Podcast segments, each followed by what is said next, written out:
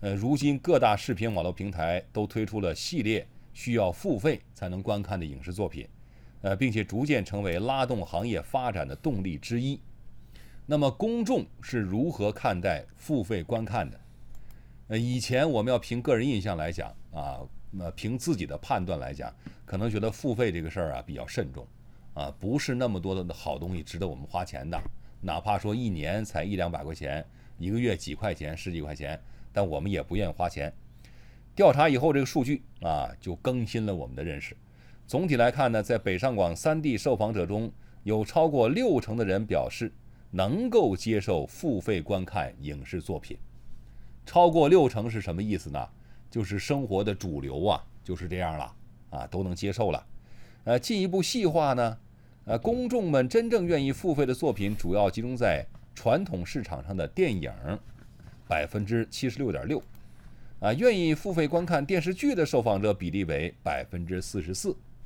所以你说有那个电视剧，他他说他这个围观量达到几百亿啊，那我就不太知道这个数怎么统计出来的。在网络自制剧上，付费意愿相对较低，选择比例只有百分之十七点九，啊，网络自制剧，呃，就是大家呀这个诟病比较多的、争议比较多的那些剧啊。分城市啊，北京、上海、广州三地，呃，受访者对付费观看影视作品的接受性略有差异。北京的接受比例是百分之六十，上海的比例是百分之六十三点三，广州的接受比例是百分之六十五。啊，广州啊，相比来讲最高。分年龄啊，相对于较年长者，年轻群体对付费观看影视作品接受比例更高。年龄由小到大啊，这个比例依次为。九零后百分之六十二点三，八零后百分之七十二点三，七零后百分之六十点五，六零后百分之四十一点九，这个八零后和九零后成为一个主要的群体了。呃，从收入角度看，个人收入越高者对付费观看影视作品的接受呃程度相对越高啊。大家看，这是有一个呃比例的变化啊。呃，这个差距呢，呃，应该说这个还是有一点大的啊，因为要花钱了，呃，这个钱它不是花在买肉包饺子上，它花在这个看电影电视剧上，啊，而且还有这个手机还得买流量什么的哈，呃，这个钱花的值不值，大家心里边有各自的考量就不一样了，呃，这实际上又更新了我们的认识啊。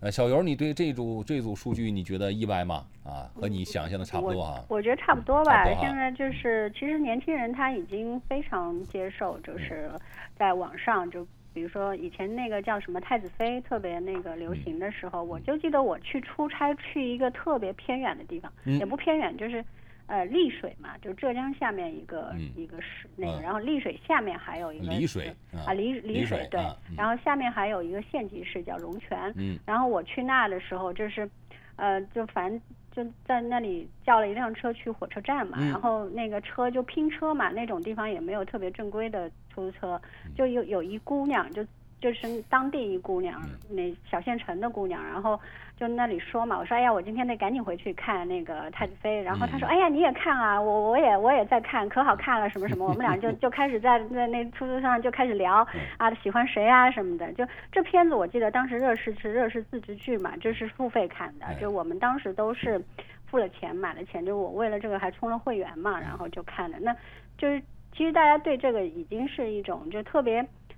顺便的那种那种就没有说要还要去纠结要不要要要付这个钱，而且我觉得这个其实想跟以前我们那个买买那个碟片，那时候我们以前没有网络的时候，大家怎么看那个美剧的，就是。对，肯定天卫老师也有这个感受。不必讳言，我们都有这个经历，是吧？对啊，对，这其实，而且当时就觉得在中国还是很便宜的，因为你在美国的话，你买一张这个其实要好几十美元，对吧？在中国就几块钱就给人看了啊，就给看。大制作。那其实你凑起来，你想一张碟那时候一集嘛，就就三四块钱，你看三十集也也得一百块钱。嗯。差不多，我们的这个素养里边好多都是那时候积累起来的。对 对对，所以现在让你付钱，其实你没觉得有什么。有有有啊，对，那时候习惯了是吧？哎，反正那个钱数也差不多啊，但是有的人会有落差，因为以前好多都是免费的，包括当时那个好多体育比赛呀，还有那个一些，比如说可以翻墙的什么的哈，那都不不用花钱。现在看个什么，一一到想看的时候，点开告诉你开通会员，交完钱你就可以看了。对，而且而且我觉得特别有意思是那个，就是有的时候我我就。就腾讯啊什么的，它如果你不交钱，它那广告就有就有三分钟，然后你交钱了，你就能那广告就不看了。对，对，这个这个真是这样的啊。呃，天卫刚才既然提到了哈，那你当年是不是也有这个经历啊？淘碟的经历啊？哎呦有有是吧？啊，然后那时候我们。除了你，你去自己主动去淘的话，然后我们单位有固定的碟贩子，有一个哎，有碟贩子拎着包就来了，都熟的不得了。然后呢，我对这个碟片市场的这个冷暖都是从他身上获知的。呃，他有一段时间他来了之后，就都是忧忧心忡忡的。哎呀，说张老师啊，说你你见我的机会可以后越来越少了，这我们这行已经没法干了。但是他其实他是从一个从南方农村来的一个小伙子。他凭着卖碟，在北京买了房、买了车、娶了老婆。哇！啊，哎，对，就是就是靠卖碟。他就是那个每天拎着两个大大皮箱，然后在这个我们报社周边的几个这个写字楼里串来串去的。呃，很勤，就是很勤劳。然后呢，他你你说，他说你想要什么，我就给你找。哎，哎，过一个星期，下回来了，哎，拿来了。然后他给你推荐各种碟什么的。然后就说：“张老师，这个好碟，你来看看啊。”当然，从来我也没买过那个碟啊。反正总之是是这样。后来终于这个人不见了。呃，最后我就跟他我说：“你下一步干嘛去？”哎呦，他说：“我也不知道呢。这个这个找新的呗。说这个就他们是。”春江水暖鸭先知，他先知道这个这事儿不成了，哎，这个所以就这事儿就过去了。然后呢，我就开始，后来就大概是去年呃前年，我开始清理我的碟。哦，你还留着呢？我买了那么多，哎呦，那可宝贝啊，这个啊，对，经历了很多。但是我我留着，但播放器没了。但是对我也是，我就把那个我成套买的最好的这个几个大导演的，然后那留下来，都留下了。然后那些我注定不会再看的，而且当时那种二二三流的片子也买了很多，然后也就都算了。我算了算，如果平均，比如说三呃，比如说五块钱一张，算下来之后，我才发现我花了那么大一笔钱。是是是，这个都糟蹋了。起码上千张碟吧。对，那现在就转到网络上了。然后我们说，其实我们今天调查的关于付费作品，肯定都是基于网络来说的，对吧？这个中国的网络也很有意思，因为像。呃，我们这个年龄都知道哈，其实最终最初中国的网络开始发展起来的时候，有人宣传说网络的最大特点就是分享，嗯，啊，就分享的意思就是免费，一切免费，对，啊，所以那会儿说他把之所以你一上来最先就把这个 传统媒体冲得稀里哗啦的，是因为买报纸还得花钱，嗯，呃，结果呢你在网上看新闻一分钱都不用花啊，所以这个就是说是分享，然后最后有人呃杀毒软件都不要钱。啊，这个，但是我还听过这个最先这个始作俑者说，说当时杀毒软件免费的时候，我也不知道我将来的盈利模式怎么样，花了那么多钱开发的软件，呃，不收钱就给大家安装了一装安装就上亿，呃次下载，哎，子你装就卸不掉，对，别人就骂我说盈利模式，说他员工问他说你怎么挣钱，他说我也不知道怎么挣钱，但是我他说我相信互联网，你只要有了一亿多的你的用户，嗯，这个你挣钱的机会自己来找你啊。呃，后来他还真实现这个了，但是你会发现，慢慢慢慢的，就是从前几年开始，像什么这爱奇艺啊、什么乐视啊、什么，他们开始大手笔的买转播权、买版权什么的。那个时候，你依然会有点困惑，说现在都都是这都不收费，他买那么多版权怎么挣钱呢？哎，慢慢发现，你点你进入这个网站之后，你点这个要不能看，你得注册会员；点那个你得注册会员。其实是我觉得我们的观念是被迫转变的。到现在就是，你比如说你想看一个追一个好一点的美剧，呃，然后你就发现这个得付费，嗯啊，那那 A 站有 A 站有，A 站有，对，那个早晚也我估计也有点悬啊，对 对，就就估计也是离离免费那个在在。不花钱的日子也越来越短了，我估计。对对对对，就是说不定今天说了，明天就被封了。我们我们的这个付费的习惯慢慢是被培养起来了。其实这我觉得有个数字是可以挺证明这件事，就是你看大家最愿意付买购呃付费购买的服务是电影。嗯。这里边有两个原因，一个呢就是你在网上你也想看新一点的电影，几乎没有免费的片源。嗯。啊，这是一个现实。再一个呢，电影是这样是这样，就是你本来你看电影就是要跑到电影院。去花好几十块钱看一次的电影，那么有这个比价的话，你像网上我点开看一下，可能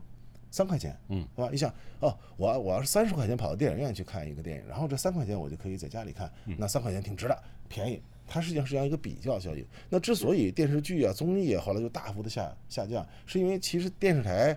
本来它就可以是免费，你认为这东西就应该免费，嗯啊，要收我钱就已经很不高兴了。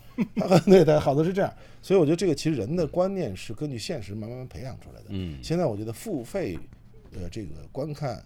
呃，然后付费阅读，其实慢慢的这个习惯正在养成，所以有人说说我们传统媒体的春天慢慢在恢复啊，这个我觉得也有可能哦，也有可能，将来这个新闻付费也要付费阅读了，是有可能的。像我们像苏阳老师这么好听的声音的主持的新闻节目，要付费才能听到，也是有可能的，对吧？哎，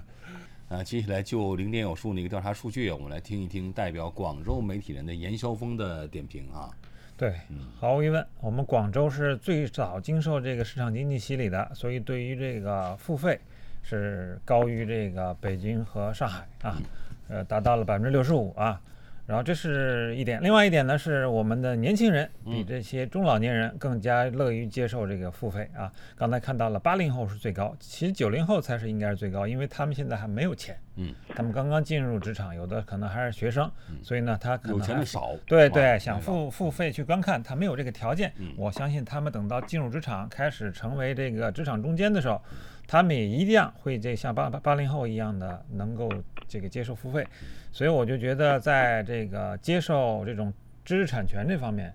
呃，年轻人毫无疑问是走在了我们老中老年人的前面，他们更加与这个国际接轨啊。那我说完了这个呢，再说说我个人对这个网剧啊这个看法。大家知道有一部网剧叫这个《纸牌屋》啊，制作精良，都是大牌的导演，然后用这个电影甚至是电影胶片的方式去拍。非常的好。那之所以有这么好，这里边呢，我就想引出一个经济学的规律，就是呃，当付费的人越来越多，它的肯定它的制作就越来越好，嗯，产品就越来越精良，那么就形成了一个良性循环。那么我们看到的纸牌屋好像是免费的，但实际上已经是有已经由我们的门户网站已经把这个钱已经交了，嗯啊，也就是说它实际上在各个市场里面它是能够收到钱的。那么之所以大家在这个愿意付钱给这个网剧。这个比例这么低，是因为网剧就我们现在中国的这个网剧，网剧市场来说，还没有形成一个良性循环。嗯，呃，没有多少人愿意去付费，所以呢，就更多的都是这种呃比较低级的那种搞笑啊，呃，精品不多啊。我相信这个网剧它要进入一个良性的循环，也一定是形成了一个付费。付费的良好的制度，然后让更多的导演、编剧能够觉得是一个体面的事儿，嗯，他才会拍出一个好的片子出来。嗯，那么这样的一种好的循环，我相信也同时要求我们在这个监管娱乐方面要有立法，嗯，也就是让大家有一种预期。很多的片子之所以这个大家不愿意去做长期的打算，就是因为觉得好像摸不着这个门。说不定哪个就是踩线了，最后可能就下架了啊！所以呢，大家没有一种长期的打算，这也是一个问题。所以呢，回到了这个电影，就是说我们之所以呃，因为电影市场呢，这批这个导演也好，编剧也好，都是老江湖了，应该说啊，就他们都知道怎么样去这个规避啊。所以我觉得电影市场相对于这个网剧市场来说呢，更加的成熟。而且呢，我也建议大家。不是因为跟儿子去看电影，而是你跟任何一个人去看电影，电影是有不同于电视的这种体验的，它的那种震撼、那种视觉效果，它的那个整个的那种观影的那种效果，的的确确，那你知道它是假的，但是我宁愿就愿意在这个虚拟的体验里面，我去重新去审视，实际上它是提供了一个窗口来反思你自己现在的日常生活的，所以我觉得电影还是有它独特的价值，不会因为。这个未来的新媒体的冲击，或者是怎么样免费的冲击，它就消亡。我就要引用这个原来一个传媒大师的一个说法，说电影呢不会被电视，不会被这个免费的网络取代，它只会被这被这些电视和这个网剧呢逼上一个艺术形式。所以呢，我们每一个拍电影的这些导演，每一个拍电影的这些这些编剧啊，他们都变成了一个艺术家，所以才会有奥斯卡这种这种这种盛典嘛，对吧？那网剧。离这个的确还有距离，但是我相信网剧如果在一个清晰的规则下，然后又形成了一个好的付费制度的话，它会有好的导演和好的编剧进去的。现在来看还都是草根的，草根的导演、草根的编剧、草根的演员，那当然他永远在一种低水平上在这儿复制，所以我觉得，呃，还不还不还不能成为一个理想的一种观影的这种效果。